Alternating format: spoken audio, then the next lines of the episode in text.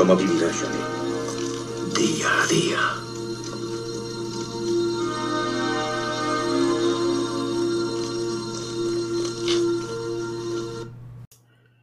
¿Qué tal amigos?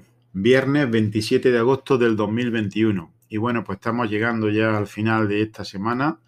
Y ya sabéis que durante el fin de semana el podcast Tor 4 día a día no se graba. Y la noticia más importante hoy es que acaba de llegar eh, de Kabul el último avión que ha salido eh, desde Torrejón para recoger al embajador, su número 2 y 20 policías y 85 colaboradores afganos, ¿no? Está llegando ya a su término la capacidad o las misiones que han lanzado los distintos países para retirarse de, Kabul, de Afganistán.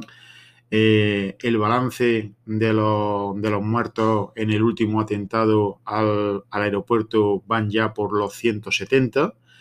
Y bueno, pues aquello sigue siendo, pues eso, un, país en pie de guerra, ocupado por unos eh, terroristas y, bueno, y la gente que se quede allí, pues Dios les dé suerte para que, puedan vivir en paz y que puedan con el tiempo pues, ir saliendo de ese país si eso es lo que ellos quieren y, por supuesto eh, que no haya ninguna baja más, ¿no?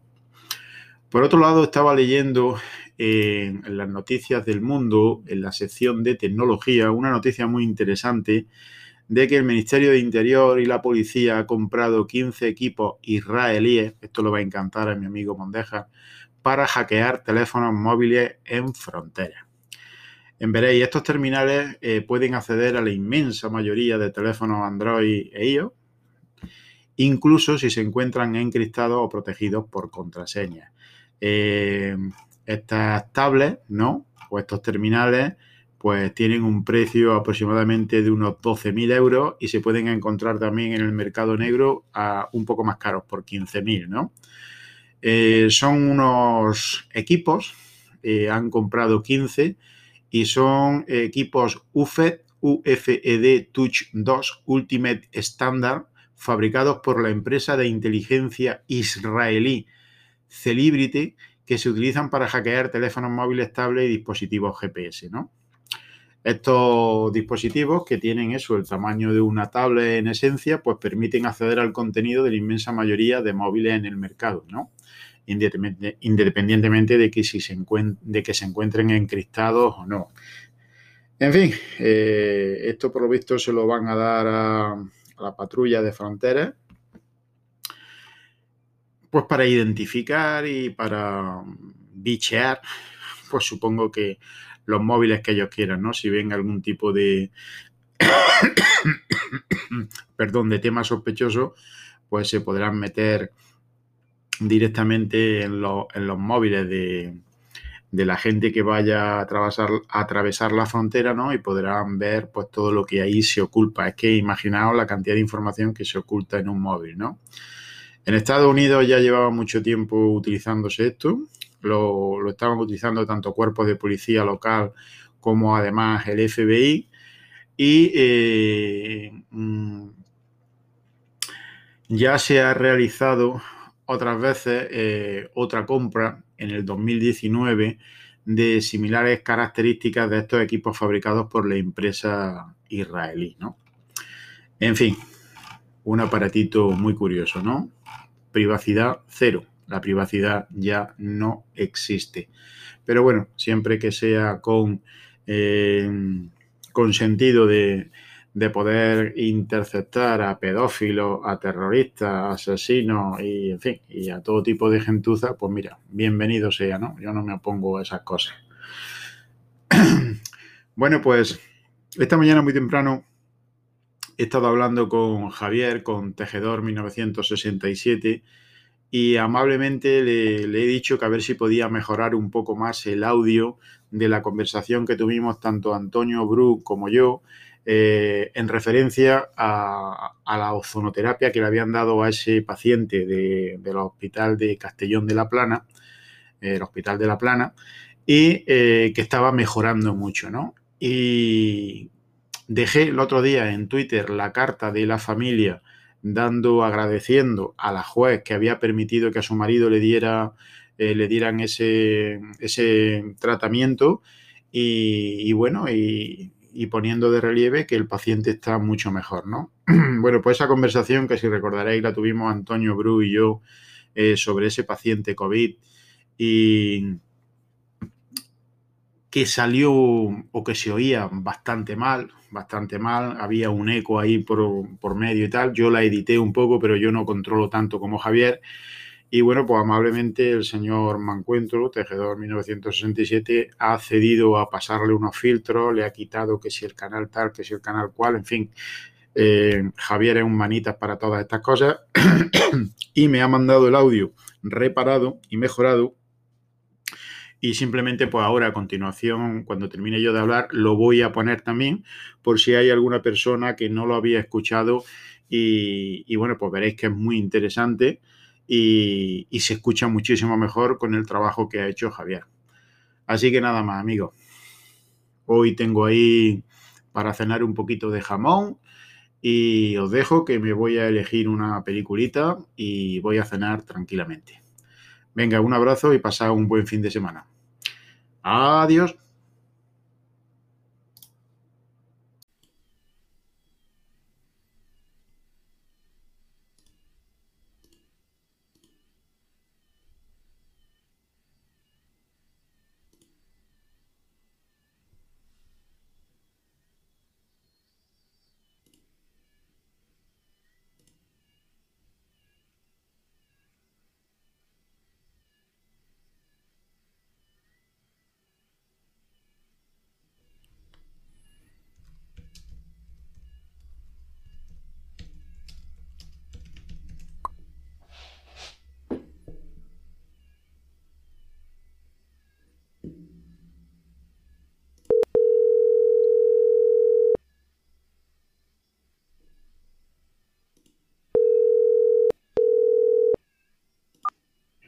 Antonio, buenas noches.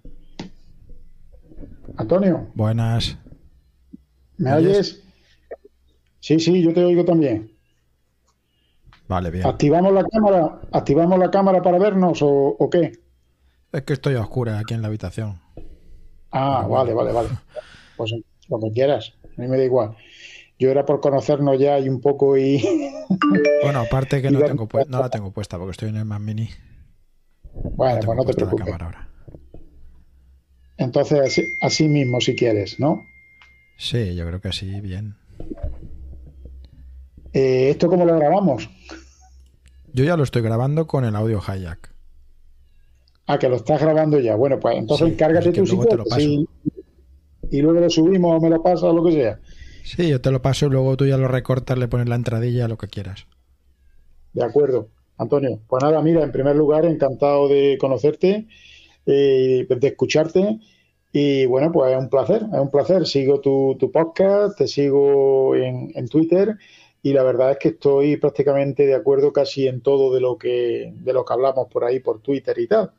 Ya ves que yo tengo una experiencia, tú tienes también otra y, y en muchos en muchos datos pues coincidimos, ¿no? Bueno, pues eh, por lo que yo también te he podido escuchar a ti, pues sí, más o menos podemos llegar a, coincidir bastante, sí. Efectivamente, eh, te decía hace un ratito por a través de, Twitter en conversación privada que si había visto la noticia esa de que mm, en un hospital de Castellón, eh, pues hay por lo visto un paciente COVID que está bastante grave y entonces el paciente y la mujer habían pedido eh, bueno, pues que se habían interesado por un tratamiento que había con, con ozonoterapia, ¿no? Y bueno, pues habían intentado que se lo dieran en el mismo hospital y le habían puesto muchísimas pegas, le habían puesto muchísimas pegas. Y entonces ese artículo eh, ha sido el que más me ha llamado hoy la atención en lo que he leído de prensa y, y de verdad que, que me he puesto un poco de mala leche porque digo, vamos a ver, ¿Qué daño puede hacer un tratamiento de ozonoterapia a un paciente COVID que está mal si, la otra, si los otros tratamientos no están resultando bien? ¿Qué pasa por probar? Mm, ¿Le vamos a hacer algún daño al paciente? Y aunque, y aunque se lo pudiera hacer, El uso compasivo consiste en eso, consiste en, el último recurso, en apelar a la última esperanza, incluso aunque no tenga ninguna evidencia científica. Y no hay responsabilidad por parte de nadie de quien lo aplique, solo por quien lo recibe. Entonces, ¿dónde está el problema de, ello? Es que no lo veo.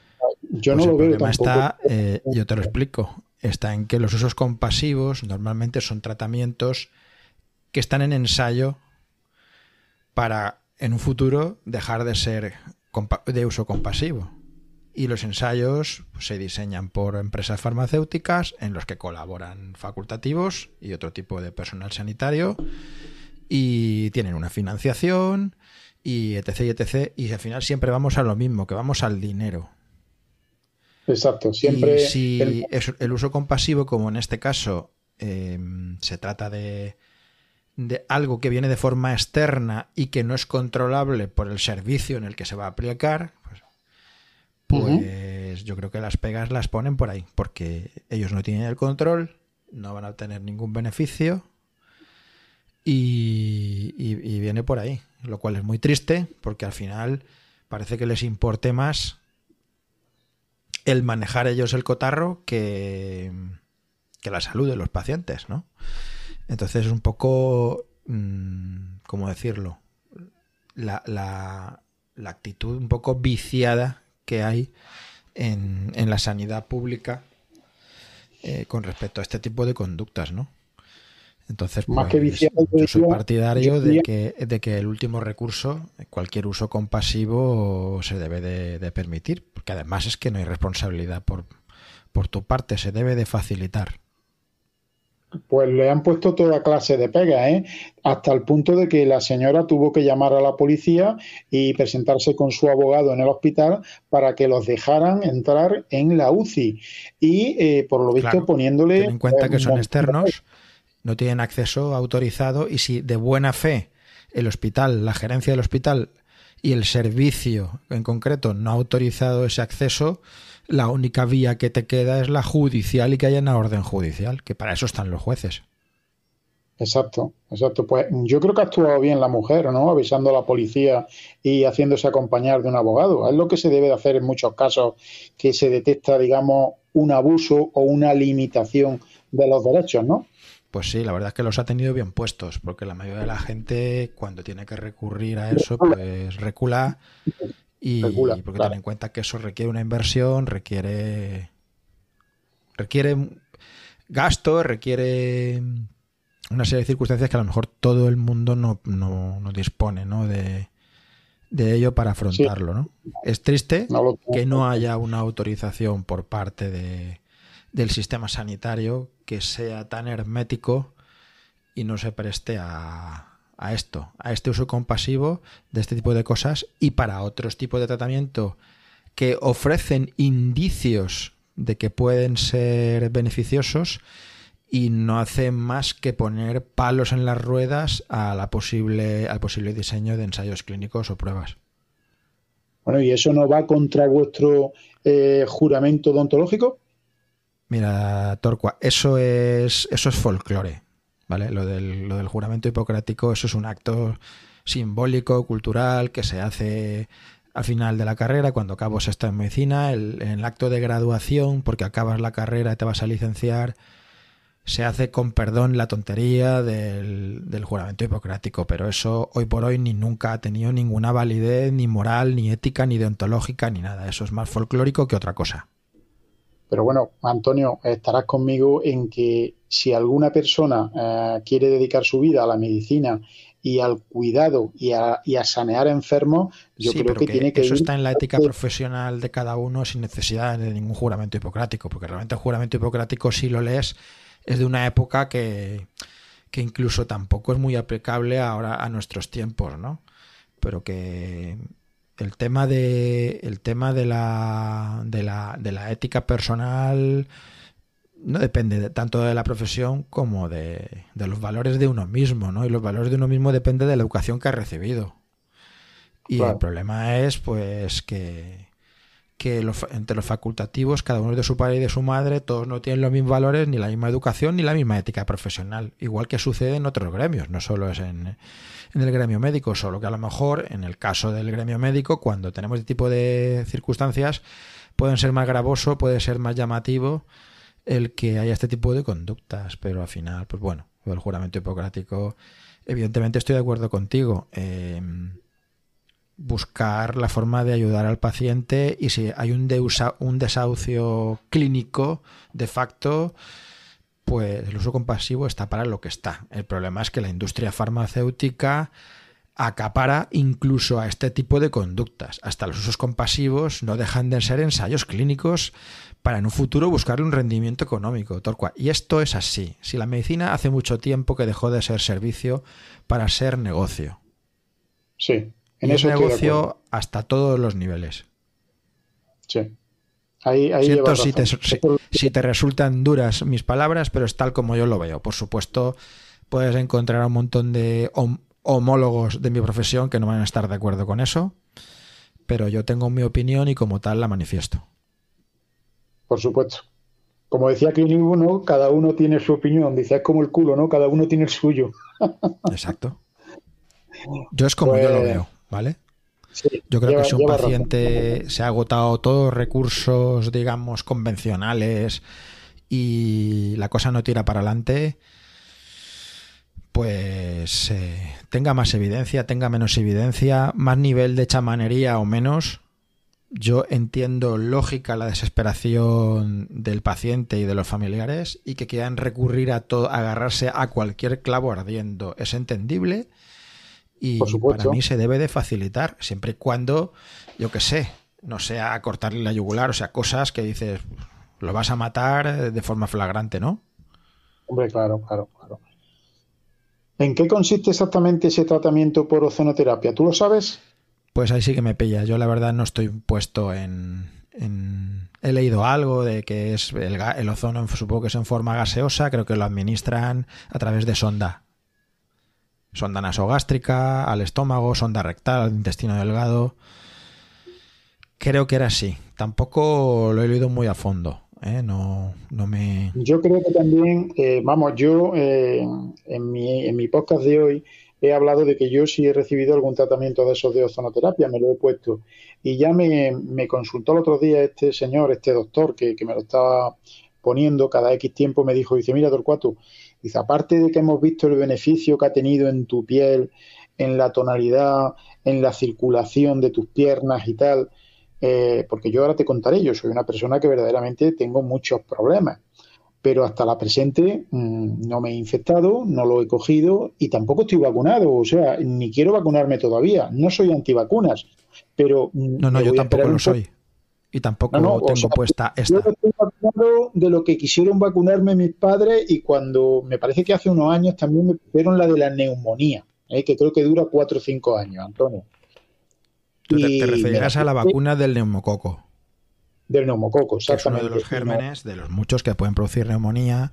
La vacuna del neumococo se pone a la gente que tiene alguna condición de inmunodeficiencia contra gérmenes de tipo como el neumococo encapsulados. Por ejemplo, la gente que no tiene bazo.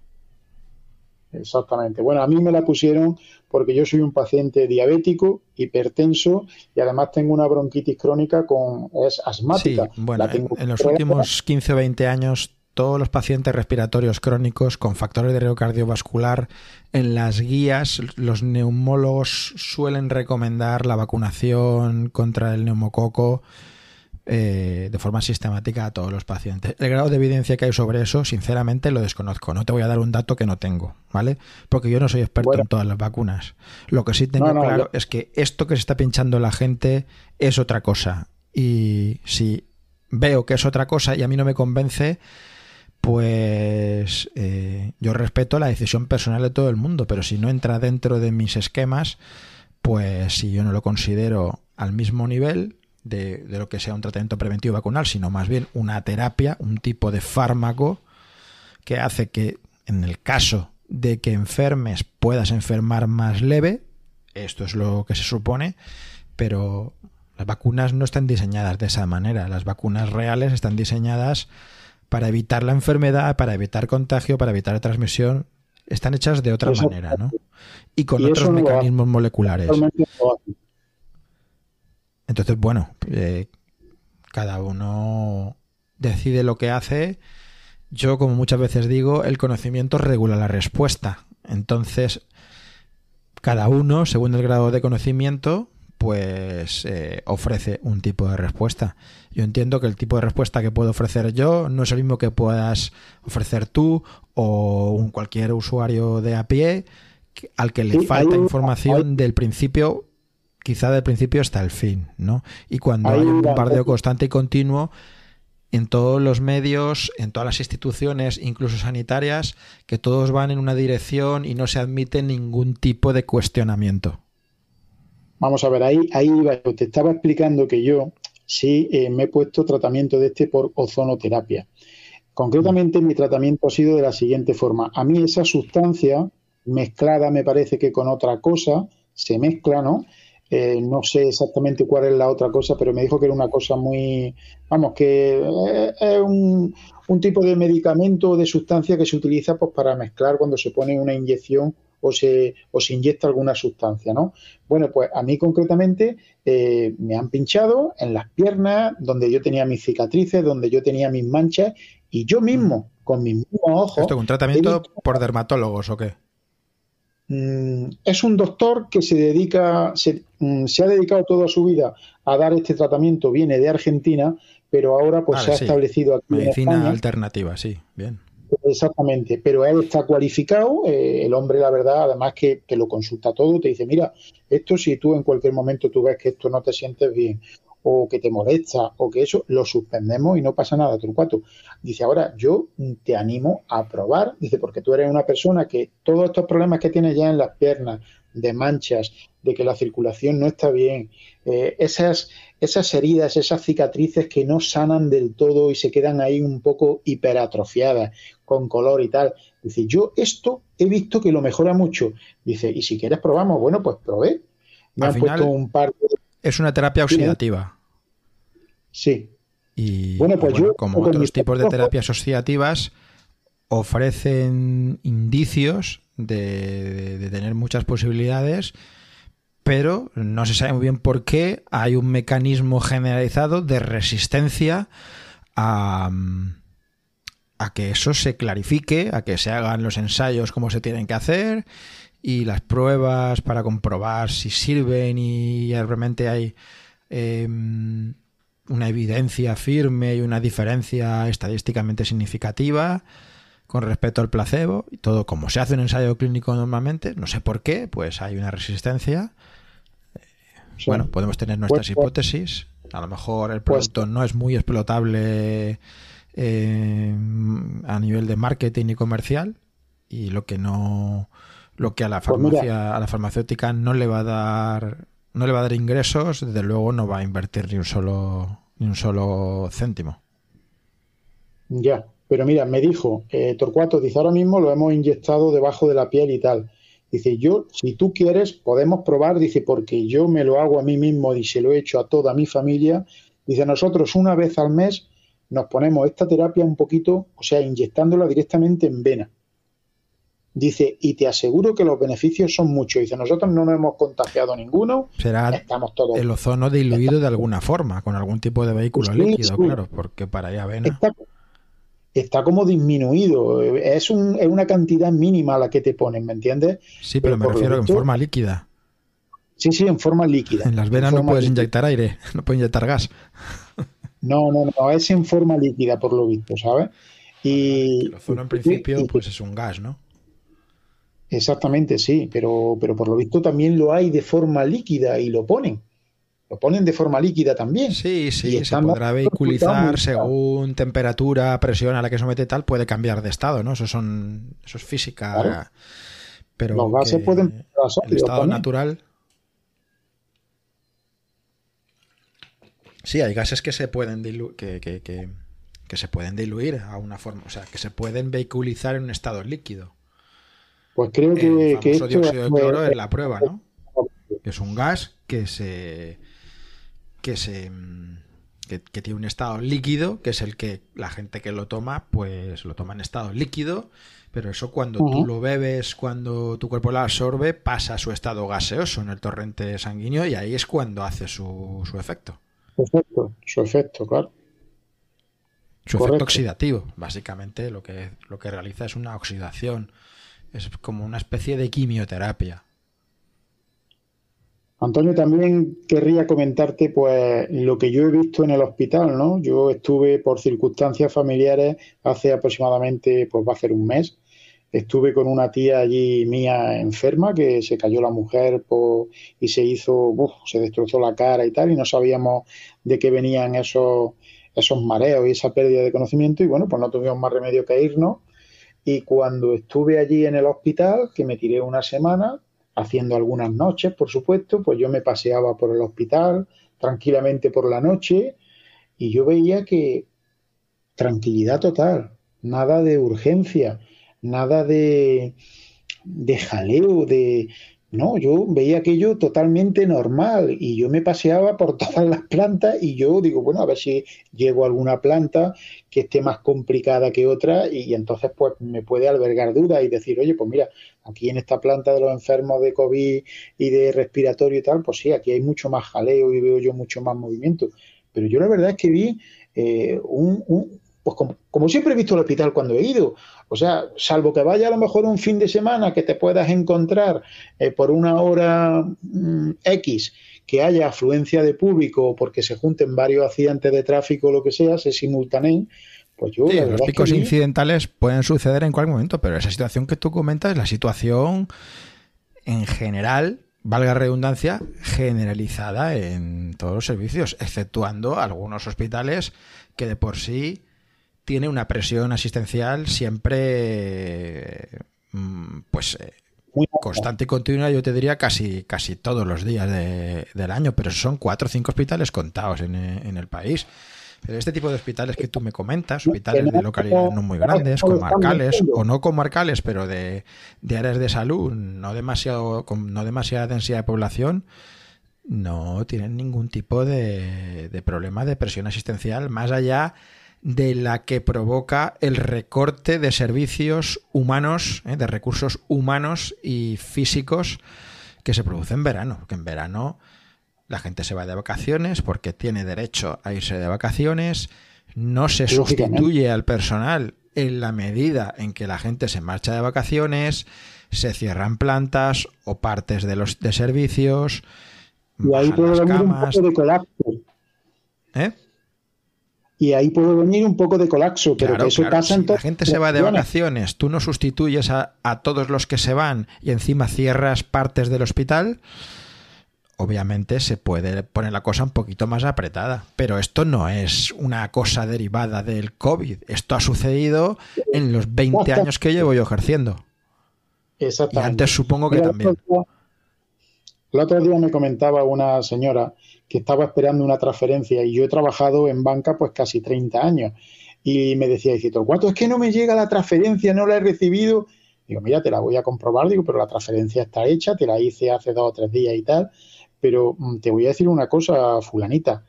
Ten en cuenta que estamos en agosto, que en agosto la gente que está trabajando en los bancos son sustitutos de los empleados que hay originales, eh, incluso en servicios, son, en servicios centrales del banco hay trabajando otras personas que están sustituyendo a estas por vacaciones y tal. Digo, la cosa se alarga un poquito más. Digo, pero no te preocupes que en 24 o 48 horas verás cómo te aparece la transferencia. Bueno, pues efectivamente, al día siguiente me llamó y de otro cuatro, perdona que te molestara, dice, pero que ya tengo el dinero. Digo, claro, digo, si es lo que te he dicho. Pues una situación parecida pasa todos los veranos eh, en hospitales, como tú me estás comentando, y en cualquier otro servicio que sea público y demandado. Lo que no entiendo es cómo desde los medios de información se sigue metiendo miedo, se sigue diciendo, uy, los hospitales están colapsados, uy, no sé qué, uy, no, no vaya usted, uy, no sé qué. Bueno, por Dios. Pues porque, hay que, porque interesa políticamente mantener el estrés en la población. Exacto, exacto. Mantenerlos estresados, preocupados. Y yo, de verdad que lo comentaba cuando hemos estado hablando a través de Twitter, de mensaje privado, y te lo decía, digo, mira, Antonio, yo estaba allí una semana, digo, yo me he quitado la mascarilla en muchos momentos porque es insoportable y a la hora, por ejemplo, de dormir, eh, me la quitaba un poco. Digo, y, había un médico que la llevaba incluso por debajo del bigote y me dijo, uy, perdona, ¿te molesta? Digo, no, no, no, digo, no te preocupes, digo, que no te molesta. Digo, además, si a la distancia que estamos hablando, digo, es que es prácticamente imposible contagiarnos. Y tanto mi tía como yo salimos con una PCR negativa de ese hospital. Y estamos bien. No pasa nada. Es que la gente y el día que, menos te lo esperes, pues lo pasarás, porque lo tiene que pasar todo el mundo. Eso te lo pues claro. sí, la mayor parte de la gente. Excepto la gente que naturalmente es inmune, que la hay. hay gente que es naturalmente inmune a, los gérmenes, no a todos, algunos. Hay gente que nunca va a enfermar por determinado bicho porque genéticamente es inmune. Por su condición genética idiosincrásica suya. También decían que los RH positivo cero universal, que éramos más Mm, más reacio a, infectarnos de este virus. ¿De eso sabes algo? ¿Hay algún estudio? Bueno, esos son datos observacionales con el tema del grupo sanguíneo y algunos marcadores biológicos más, pero mm. No te sabría decir si los datos son estadísticamente significativos. En general, lo que más cuenta para esto es la situación de salud previa y los factores de riesgo cardiovascular, enfermedades respiratorias previas, inmunodepresión o problemas renales. Vamos, y otra cosa que resumiendo, que estés sano o que no lo estés. Exacto, que te Y que seas añoso o que no lo seas, porque yo sé que esto, con la cantidad de muertos que ha habido y siempre con respeto a todos ellos y a sus familiares, que digas que es una enfermedad que acaba con gente mayor, que sigue siendo la, mediana de, de, la edad de fallecimiento por encima de la esperanza de vida media, todo eso, cuando lo dices, pues poco menos que, bueno, como siempre, ¿no? Que te desean una UCI para ti toda enterita, ¿no? Pero es la realidad. Es la realidad. Los datos son palmarios y están ahí. Y el dato mata el relato.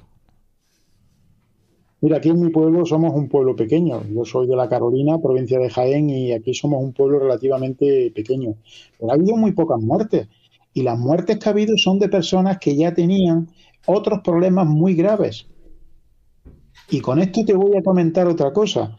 Cuando yo trabajaba en banca, siempre que llegaba luego el mes de octubre, noviembre y empezaban los fríos, yo cogía la lista de pensionistas y desgraciadamente y con todos los respetos para los familiares de esos pensionistas, pues cascaban, fallecían, morían, pues muchos pensionistas.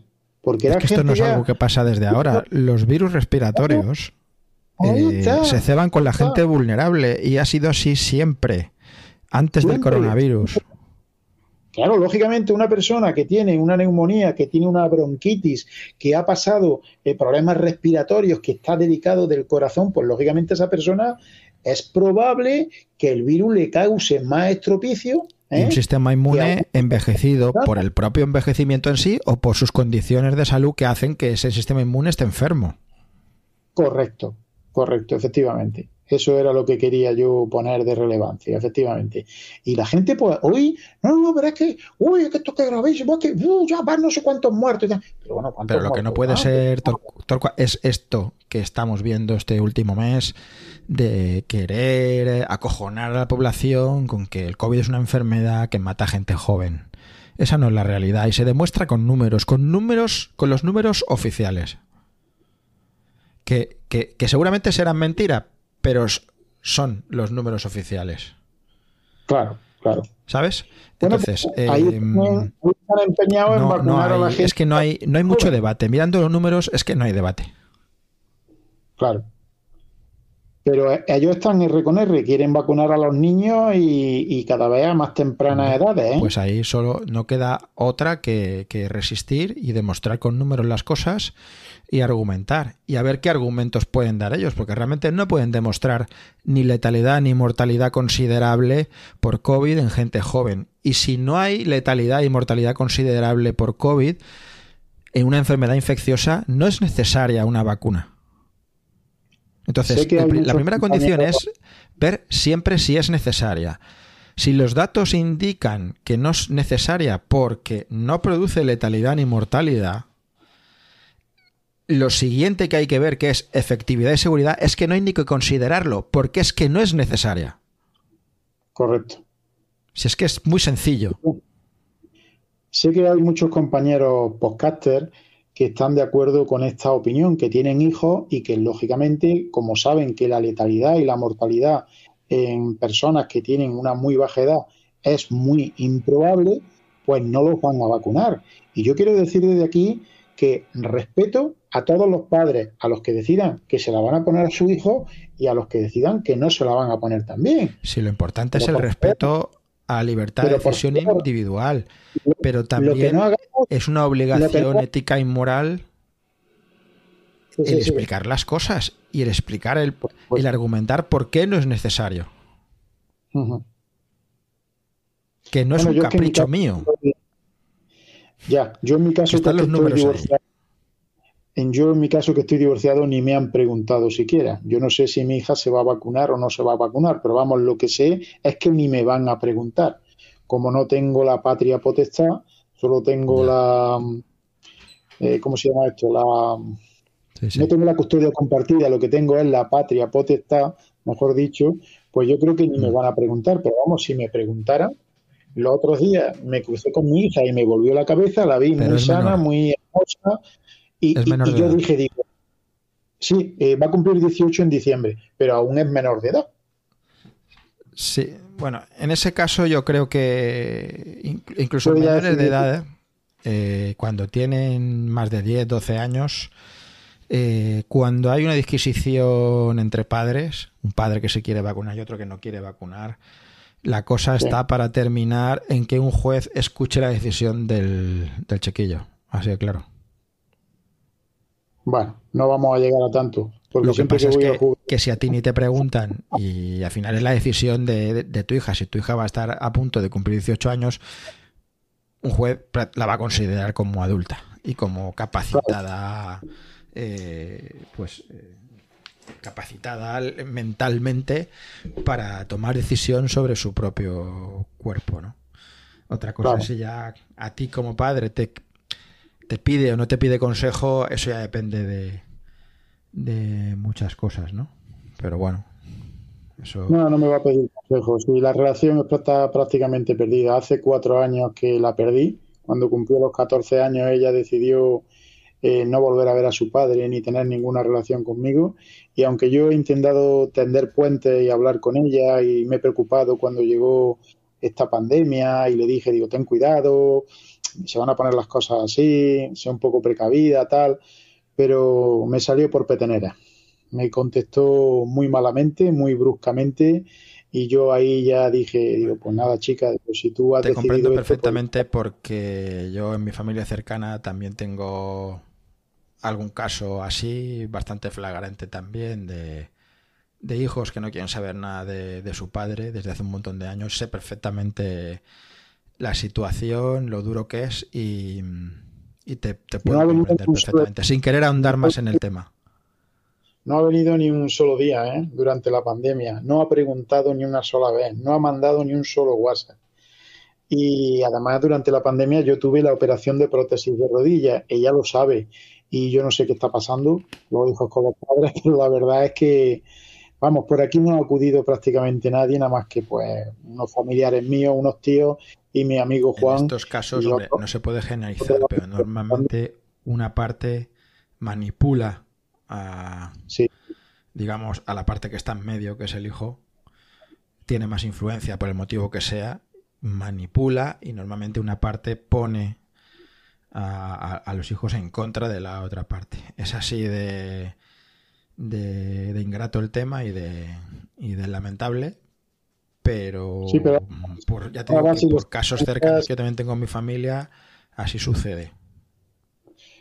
Así es, pero te iba a decir eso, que ahora vas y se lo planteas a un juez y le llevas ciertas pruebas y ciertas cosas y vamos, si te dan la razón es pues como tocarte la lotería, ¿sabes? Y la verdad es que eso no se debería de consentir porque no creo yo que seamos padres cajeros automáticos. Somos padres, padecemos, sufrimos cuando vemos estas cosas, cuando vemos cómo se está volviendo el mundo. Pero esto es una situación de cómo los políticos entienden la sociedad moderna y cómo están legislando para destruir la familia. Pues así nos va, así nos va todo. Porque todo lo que se legisla en los últimos años, todo está en contra o todo está encaminado a destruir lo que es la familia tradicional. Yo por lo menos lo veo así. Sí, sí, sí, sí, así es. Y no lo digo porque tenga una mentalidad, eh, ¿cómo te diría? Unos valores ultracatólicos y tal, que, que, no, que no es así. Que yo soy bastante equidistante. La verdad que de política hace muchos años que ya no quiero saber nada. ¿Vale? La ideología creo que es eh, lo peor que lo que nos destroza como sociedad. Es una herramienta que tienen los políticos para ponernos a los, a los ciudadanos unos en contra de otros, mientras nosotros nos peleamos entre nosotros, ellos desde su púlpito, bueno, desde su pedestal más que púlpito, observan cómo nosotros nos, nos damos mordiscos y ellos mantienen su posición de poder. En el momento que entiendes eso, entiendes que el sistema político que tenemos está obsoleto, no conduce a nada y mientras no se cambie profundamente vamos a seguir en las mismas y queda un poco igual quien esté en el poder. Exacto, Antonio, efectivamente. Pues nada, amigo, muchísimas gracias por, grabar conmigo. Ya sabes que aquí tienes un amigo, en la Carolina tienes un amigo, Torcuato. Yo soy muy conocido aquí. Si alguna vez pasas por aquí o, vas camino de Madrid o lo que sea, pues párate, porque somos un pueblo que estamos prácticamente al lado de Despeñaperro. En cuanto pasas Santa Elena, el siguiente pueblo somos nosotros, ¿no? Y, bueno, y me, gustaría pues invitarte a una cerveza y, un poco pues conocerte cara a cara, ¿no? Otro día que sea a otras horas y que, y que tenga yo luz en la habitación y eso ya pondré la cámara, porque ahora en el setup que tengo no, no, tengo cámara, no, no la tenía puesta, si no, no hubiera habido problemas. Y claro que si, que si en algún momento podemos coincidir, lo mismo te digo, si tú vienes por aquí, por, por el Bajo Minalopó, por la zona de, de Alicante, del sur de Alicante, Elche, pues ya sabes que también tienes... en Elche, en Elche tengo yo familia de hace ya bastante tiempo. Lo que pasa es que no tenemos mucho contacto, pero yo tengo ahí familia. Yo tengo ahí tíos. soy desde que nací. Aunque trabaje en Murcia, yo vivo en Elche. Muy bien, Antonio. Pues ha sido un placer. Muchas gracias por atenderme. Y ya está. Luego ya pues editaremos un poco este audio y lo compartimos ambos, ¿no? ¿Te parece? Se queda un podcast apañaico. Yo creo que sí, yo creo que sí, que despierte un poco la curiosidad de la gente, que parece que es que la gente en vez de sangre tiene horchata, y yo no sé lo que está pensando la gente, porque vamos, lo que es verdaderamente importante. La gente lo que tiene, y con todos respetos, es el cerebro sorbido, y lo digo así. Obviamente, meter a todo el mundo en el mismo saco no es justo, ¿no? Pero una mayoría de gente lo que tiene es el cerebro sorbido o, quemado. Y, Totalmente. Y, eso es complicado de revertir. Exactamente, Antonio. Pues nada, muchas gracias y buenas noches. Venga, hasta la próxima. Ha sido un placer, Antonio. Buenas noches. Igualmente.